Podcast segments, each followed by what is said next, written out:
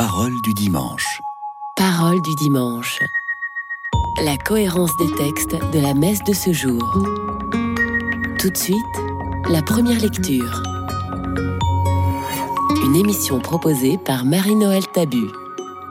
Lecture du livre des Lévites. Le Seigneur parla à Moïse et à son frère Aaron et leur dit quand un homme aura sur la peau une tumeur, une inflammation ou une pustule, qui soit une tache de lèpre, on l'amènera au prêtre Aaron ou à l'un des prêtres ses fils. Le lépreux atteint d'une tache portera des vêtements déchirés et les cheveux en désordre. Il se couvrira le haut du visage jusqu'aux lèvres et il criera Impur, impur. Tant qu'il gardera cette tache, il sera vraiment impur. C'est pourquoi il habitera à l'écart, son habitation sera hors du camp.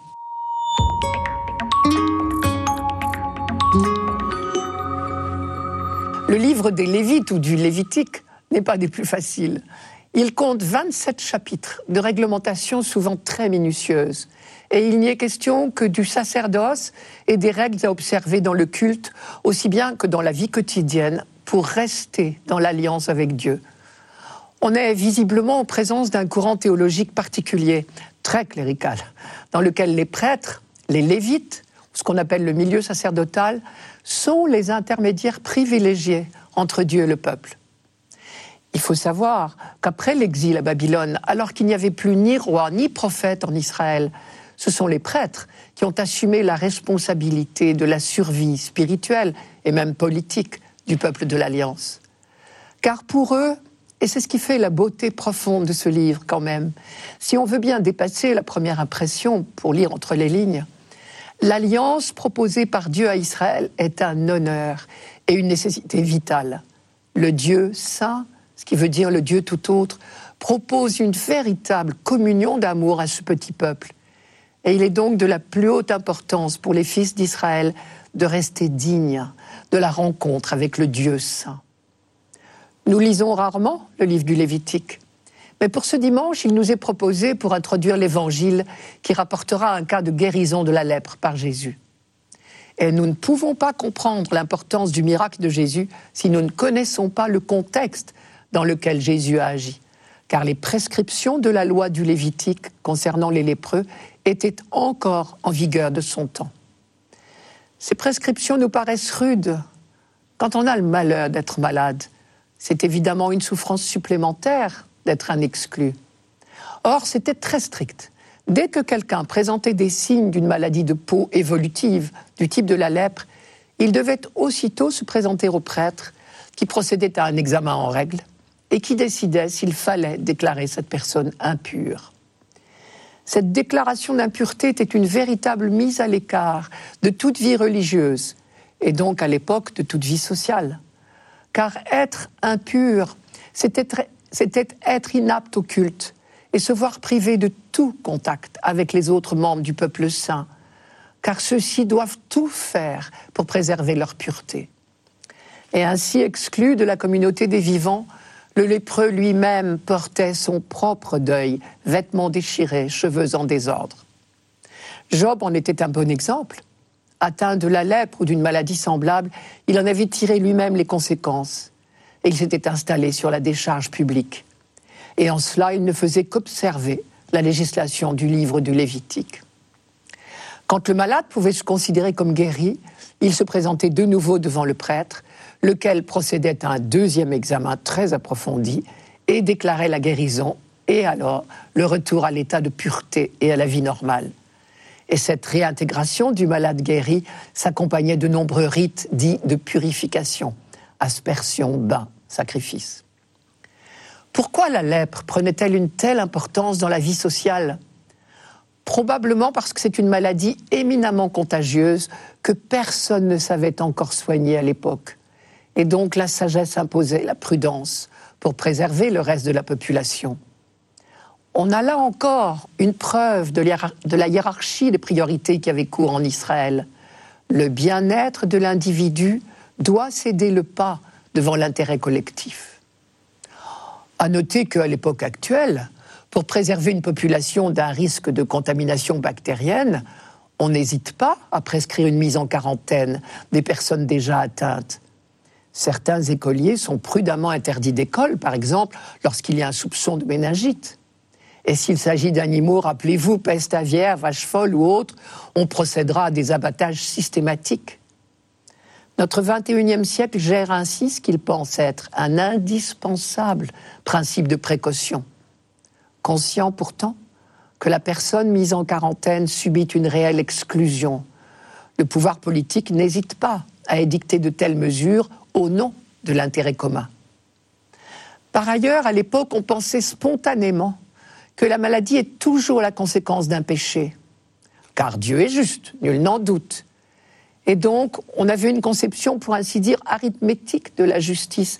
Les hommes bons sont récompensés à proportion de leur mérite, et les méchants sont punis selon une juste évaluation de leurs péchés. Cette loi qu'on appelle parfois la logique de rétribution ne souffrait, pensait-on, aucune exception, au point que devant une personne malade, on déduisait automatiquement qu'elle avait péché. Il y avait donc là encore une autre contagion à éviter. Et c'est pour cela d'ailleurs que le lépreux devait s'adresser au prêtre et non au médecin pour déclarer la maladie aussi bien que la guérison. Il faut croire qu'au temps de Jésus, les choses n'avaient guère changé, puisque les lépreux engendraient encore la même répulsion et les mêmes mesures d'exclusion. Il a fallu un long travail de la révélation pour découvrir que le Dieu miséricordieux est attiré par la misère, c'est le sens même du mot miséricordieux, et que nul n'est exclu, ce que Jésus est venu prouver par ses paroles et par ses actes.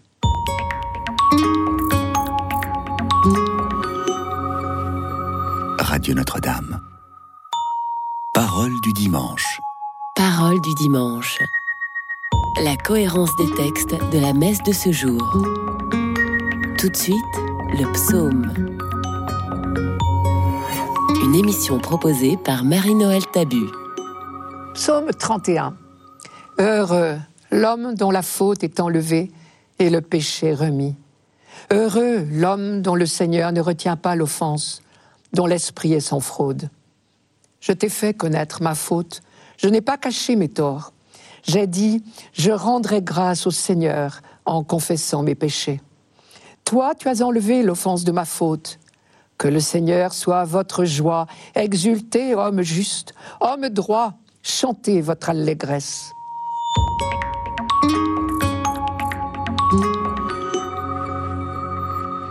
Heureux l'homme dont la faute est enlevée et le péché remis.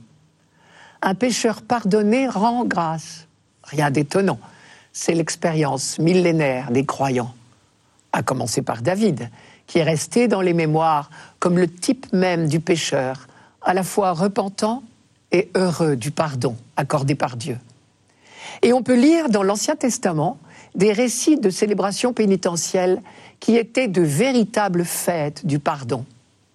Celle qui fut célébrée à la demande du roi Ézéchias au 8e siècle est particulièrement bien décrite. Je cite Le roi Ézéchias réunit les chefs de la ville et il monta à la maison du Seigneur, c'est le temple.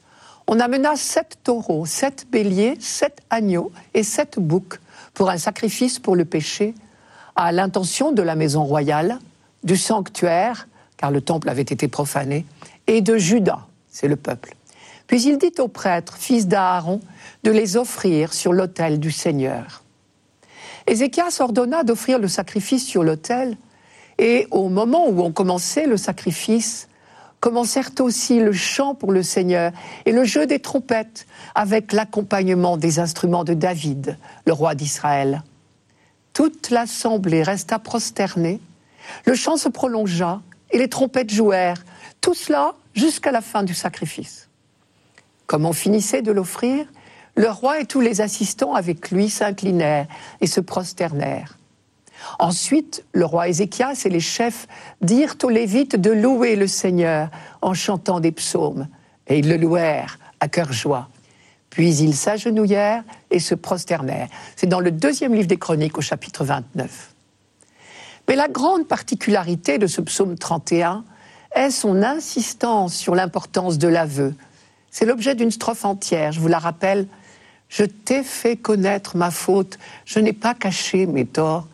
J'ai dit, je rendrai grâce au Seigneur en confessant mes péchés. Le livre des Proverbes avait déjà parlé de l'aveu comme condition de l'accueil du pardon de Dieu. Je cite, Qui cache ses fautes ne réussira pas. Qui les avoue et y renonce obtiendra miséricorde. Proverbe chapitre 28, verset 13. Non pas que Dieu conditionne son pardon. Comme on dit que Dieu est amour, on peut dire que Dieu est pardon. Car le pardon n'est rien d'autre que l'acte même d'aimer le pécheur. Ou alors on ne pourrait pas dire que Dieu est miséricordieux, ce qui est pourtant l'une des définitions qu'il a données de lui-même depuis fort longtemps. Mais l'aveu reste nécessaire pour nous, car il est l'indispensable opération vérité.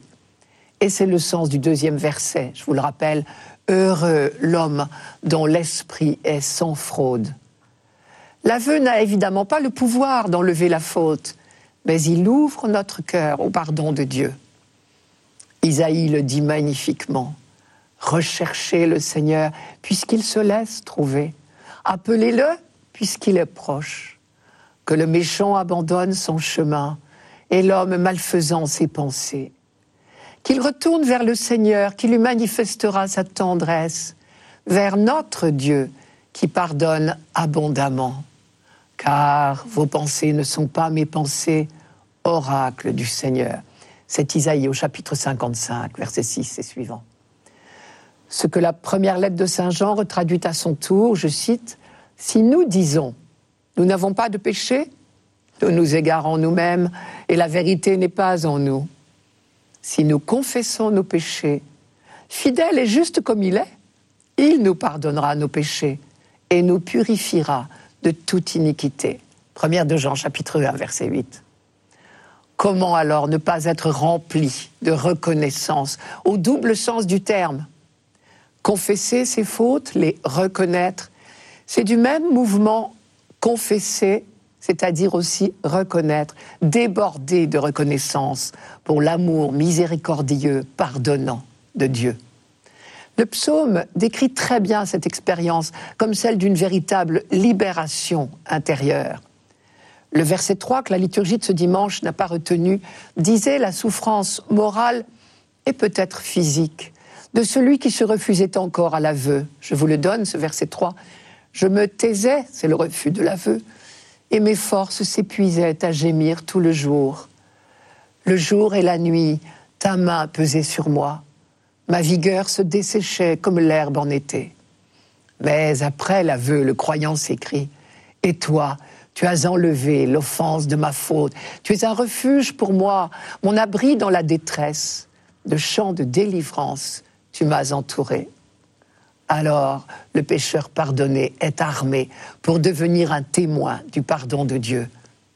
Il commence par tirer les leçons de son expérience et il les offre à son entourage. Je cite encore, L'amour du Seigneur entourera ceux qui comptent sur lui.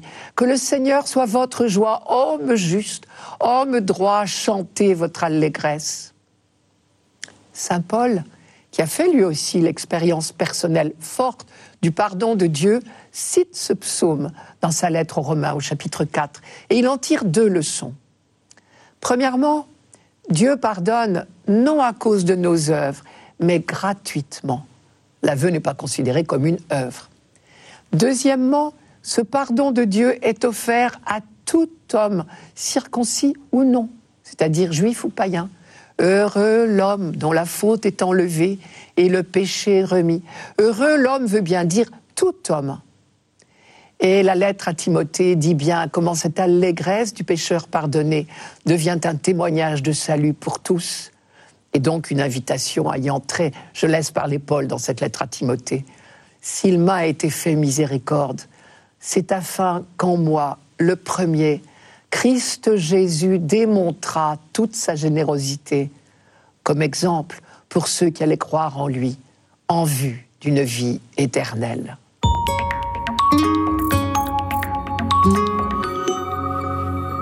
Radio Notre-Dame. Parole du dimanche. Parole du dimanche. La cohérence des textes de la messe de ce jour. Tout de suite, la deuxième lecture. Une émission proposée par Marie-Noël Tabu. Lecture de la première lettre de Saint Paul apôtre aux Corinthiens. Frères, tout ce que vous faites, manger, boire ou toute autre action, faites-le pour la gloire de Dieu. Ne soyez un obstacle pour personne, ni pour les Juifs, ni pour les païens, ni pour l'Église de Dieu. Ainsi, moi-même, en toutes circonstances, je tâche de m'adapter à tout le monde, sans chercher mon intérêt personnel, mais celui de la multitude des hommes pour qu'ils soient sauvés. Imitez-moi, comme moi aussi j'imite le Christ.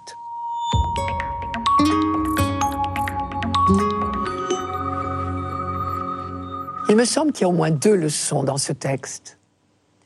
Une affirmation théologique d'abord, qui devrait nous faire voir notre vie quotidienne sous un autre jour. Et ensuite une leçon de comportement. L'affirmation théologique est la suivante.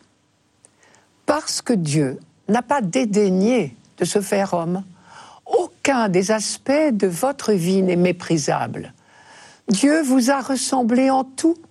Vous pouvez lui ressembler en tout. Car agir pour sa gloire, cela veut dire que chacun de nos gestes, même les plus ordinaires, peut être un point de ressemblance avec Dieu. Nous ne pourrons plus jamais dire que l'un quelconque de nos gestes, manger, boire ou n'importe quoi d'autre, serait, comme on dit, bassement ordinaire. Plus rien n'est méprisable ou indigne. Chacune de nos actions peut être digne de Dieu. Depuis que le Verbe s'est fait chair, comme dit Saint Jean, nous savons que toute notre vie dans la chair, c'est-à-dire toute notre vie quotidienne, peut être révélation de Dieu. Quand on parle du mystère de l'incarnation, on devrait dire la merveille de l'incarnation. Voilà donc la grande nouvelle. Nos gestes les plus ordinaires peuvent être religieux, vécus avec Dieu. Seulement, si l'on en croit Paul, ces mêmes gestes peuvent aussi devenir des obstacles pour les autres. Je vous rappelle sa phrase, ne soyez un obstacle pour personne, ni pour les juifs, ni pour les païens, ni pour l'Église de Dieu. Il s'agit ici encore une fois du problème posé à la conscience des nouveaux chrétiens par la coutume païenne de sacrifier des viandes aux idoles. De telles viandes se retrouvaient ensuite, au moins en partie, sur le marché. Un chrétien pouvait-il en manger? La question s'inscrit dans un ensemble beaucoup plus vaste, qui est celui de la liberté. Et sur ce sujet, le grand principe de Paul, c'est tout est permis, mais tout ne convient pas. C'est dans cette même lettre aux Corinthiens, au chapitre 6, verset 12, par exemple. Tout est permis. C'est une manière de dire que celui qui croit en Jésus-Christ ne vit pas sous un régime d'obligation et d'interdit. Pour Paul lui-même, élevé dans le plus grand respect, et même l'amour, je devrais dire, de la loi juive, c'est une découverte capitale. Tous les commandements compliqués, précis, minutieux, concernant la circoncision, les ablutions, le sabbat, tout cela est aboli. Dieu ne demande rien, n'exige rien de tout cela. Plus personne ne peut nous imposer des obligations au nom de Dieu, sauf une, celle d'aimer. Quand il était juif, Paul croyait être agréable à Dieu en observant fidèlement les 613 commandements énumérés par les docteurs de la loi. Une fois devenu chrétien, il découvre que nous ne sommes plus sous la loi, comme il dit, mais sous la grâce. C'est dans la lettre aux Romains au chapitre 6, verset 14. Tout est permis, dit-il, mais tout ne convient pas. Tout est permis donc, mais à certaines conditions. La liberté n'est pas la licence de faire n'importe quoi. Premièrement, il ne s'agit pas de s'affranchir de la loi juive pour retomber dans un autre régime d'obligation. Dans la lettre aux Galates, il insiste. C'est pour que nous soyons vraiment libres que le Christ nous a libérés, dans la lettre aux Galates, chapitre 5. Deuxièmement, il reste un commandement, un seul, mais qui doit guider toute notre vie le commandement d'aimer. Saint Augustin a résumé la doctrine de Paul en une maxime qui devrait nous accompagner toujours. Aime et fais ce que tu veux. Cela veut dire que nous sommes libres de prendre des initiatives, libres d'inventer le comportement qui nous paraît le meilleur dans chaque circonstance de notre vie.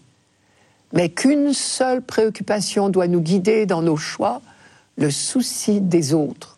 Ne soyez un obstacle pour personne, dit Paul, ni pour les juifs, ni pour les païens, ni pour l'Église de Dieu.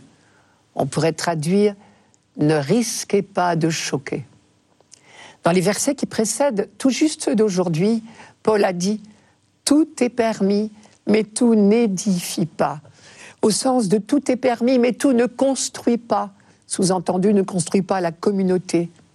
Il y a des comportements qui sèment la zizanie et donc qui détruisent.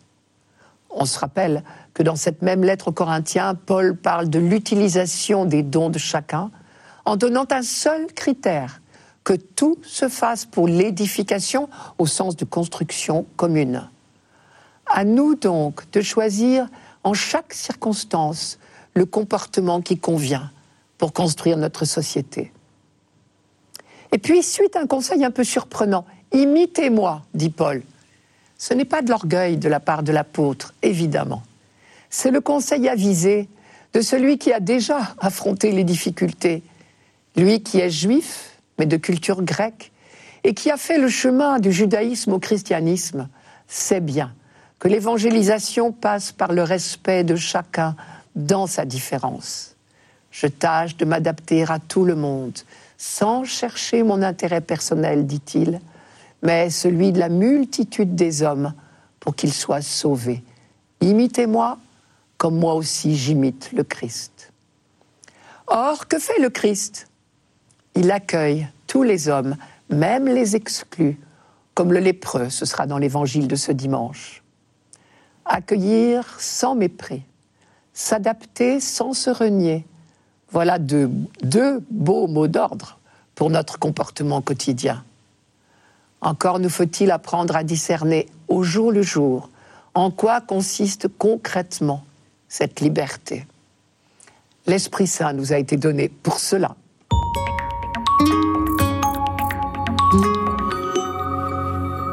Radio Notre-Dame. Parole du dimanche. Parole du dimanche.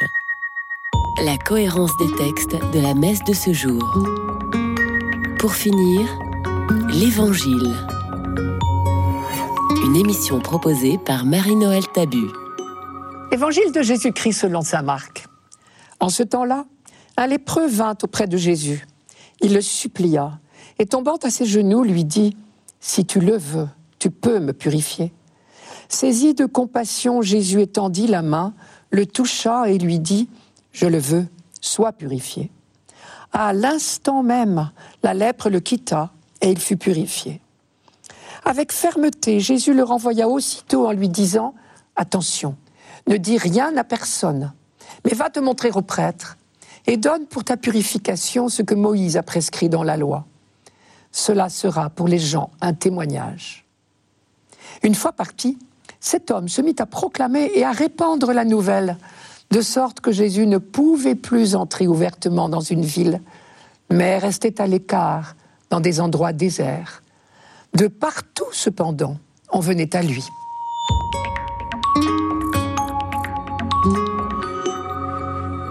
Il y a en fait dans ce récit deux histoires au lieu d'une. La première, celle qui saute aux yeux, à première lecture, est le récit du miracle. Le lépreux est guéri, il retrouve sa peau saine et du même coup sa place dans la société. Mais en même temps que ce récit de miracle, débute ici une toute autre histoire, bien plus longue, bien plus grave, celle du combat incessant que Jésus a dû mener pour révéler le vrai visage de Dieu. Car en prenant le risque de toucher le lépreux, Jésus a posé un geste audacieux, scandaleux même, c'est certainement là-dessus que Marc veut attirer notre attention, car les mots purifier et purification reviennent quatre fois dans ces quelques lignes. C'est dire que c'était un souci du temps. La pureté, on le sait, était la condition pour entrer en relation avec le Dieu saint. Cette recherche de pureté entraînait logiquement l'exclusion de tous ceux que l'on considérait comme impurs. Et malheureusement, à la même époque, on croyait spontanément que le corps est le miroir de l'âme et la maladie, la preuve du péché. Et donc, tout naturellement, on cherchait, par souci de pureté, à éviter tout contact avec les malades. C'est ce que nous avons entendu dans la première lecture, vous vous rappelez. Le lépreux, homme impur, habitera à l'écart. Sa demeure sera hors du camp. C'est dans le livre du Lévitique, chapitre 13. Ce qui veut dire que quand Jésus et ce lépreux passent à proximité l'un de l'autre, ils doivent à tout prix s'éviter.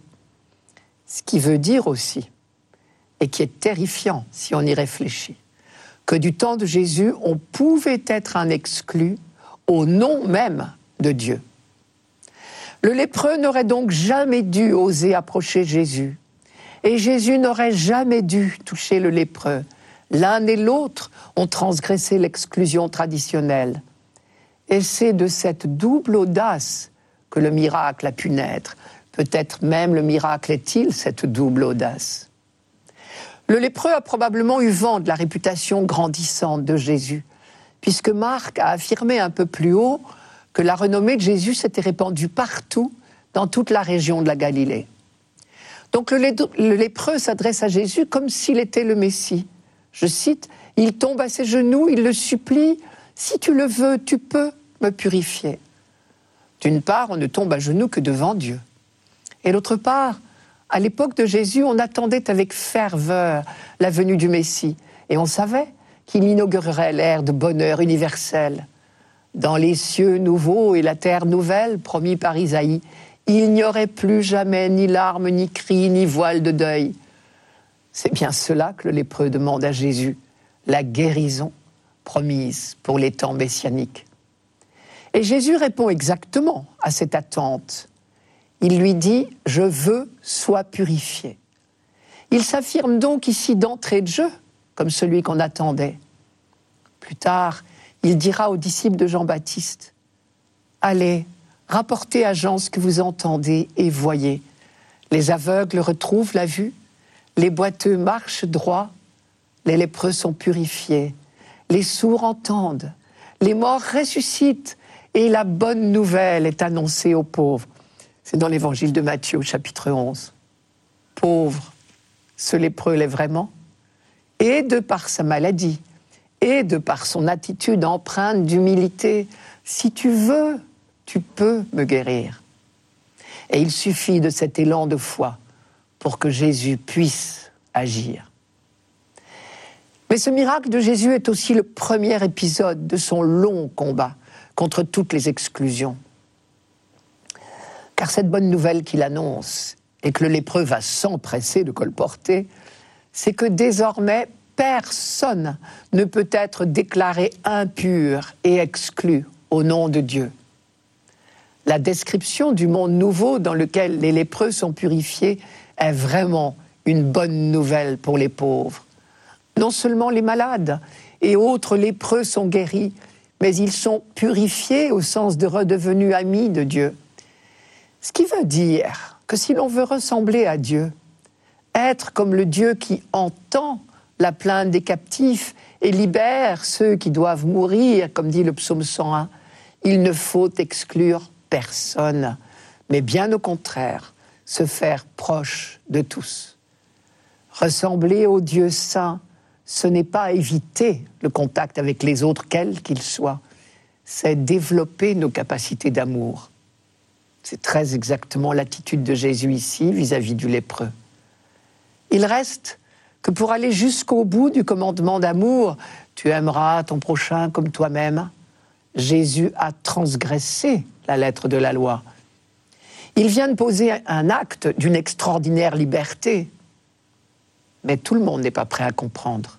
D'où la consigne de silence qu'il impose aux lépreux purifiés.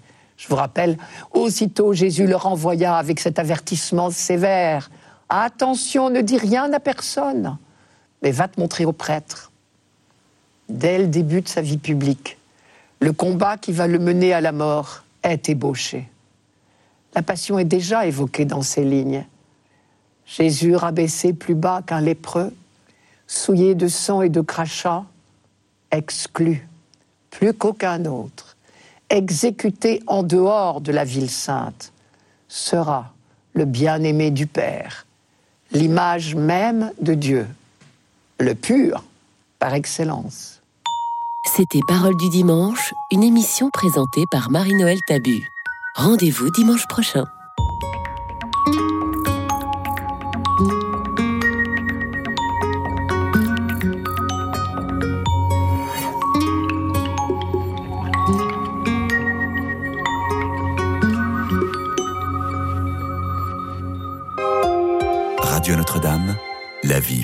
Radio